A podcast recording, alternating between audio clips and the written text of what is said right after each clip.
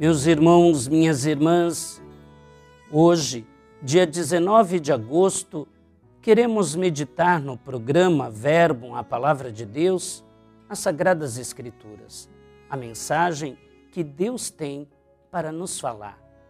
Eu sou o Padre Flávio Gomes de Alcântara, pároco da Paróquia Santo Antônio e assessor diocesano do setor Vida e Família.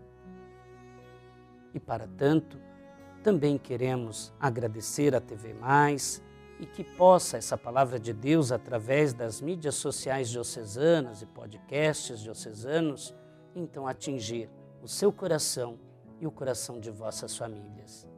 O Senhor esteja convosco, Ele está no meio de nós. Proclamação do Evangelho de Jesus Cristo, segundo Mateus.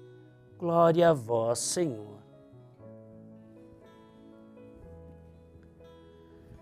Naquele tempo, os fariseus ouviram dizer que Jesus tinha feito calar os saduceus. Então eles se reuniram em grupo. E um deles perguntou a Jesus para experimentá-lo: Mestre, qual é o maior mandamento da lei? Jesus respondeu: Amarás o Senhor teu Deus de todo o teu coração, de toda a tua alma e de todo o teu entendimento esse é o maior e o primeiro mandamento. O segundo é semelhante a esse: Amarás ao teu próximo como a ti mesmo. Toda a lei e os profetas dependem desses dois mandamentos. Palavra da salvação. Glória a vós, Senhor.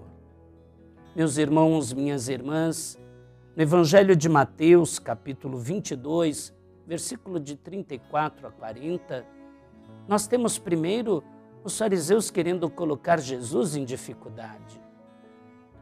O objetivo e a pergunta deles é maliciosa. Busca destruir a vida, busca destruir, portanto, a presença de Deus.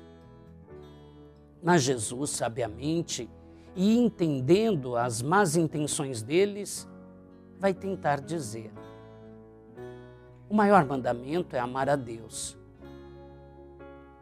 e temos que amar a Deus com todo o nosso entendimento, com todo o nosso coração, com toda a nossa vida.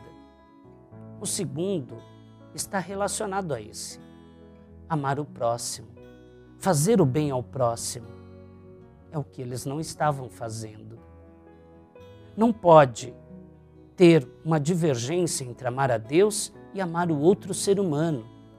E o amor deve ser a medida de todas as coisas.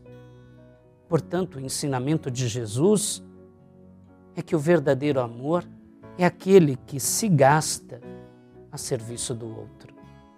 Que assim seja e que religiosamente aprendamos a amar gastando nossa vida pelo bem das outras pessoas.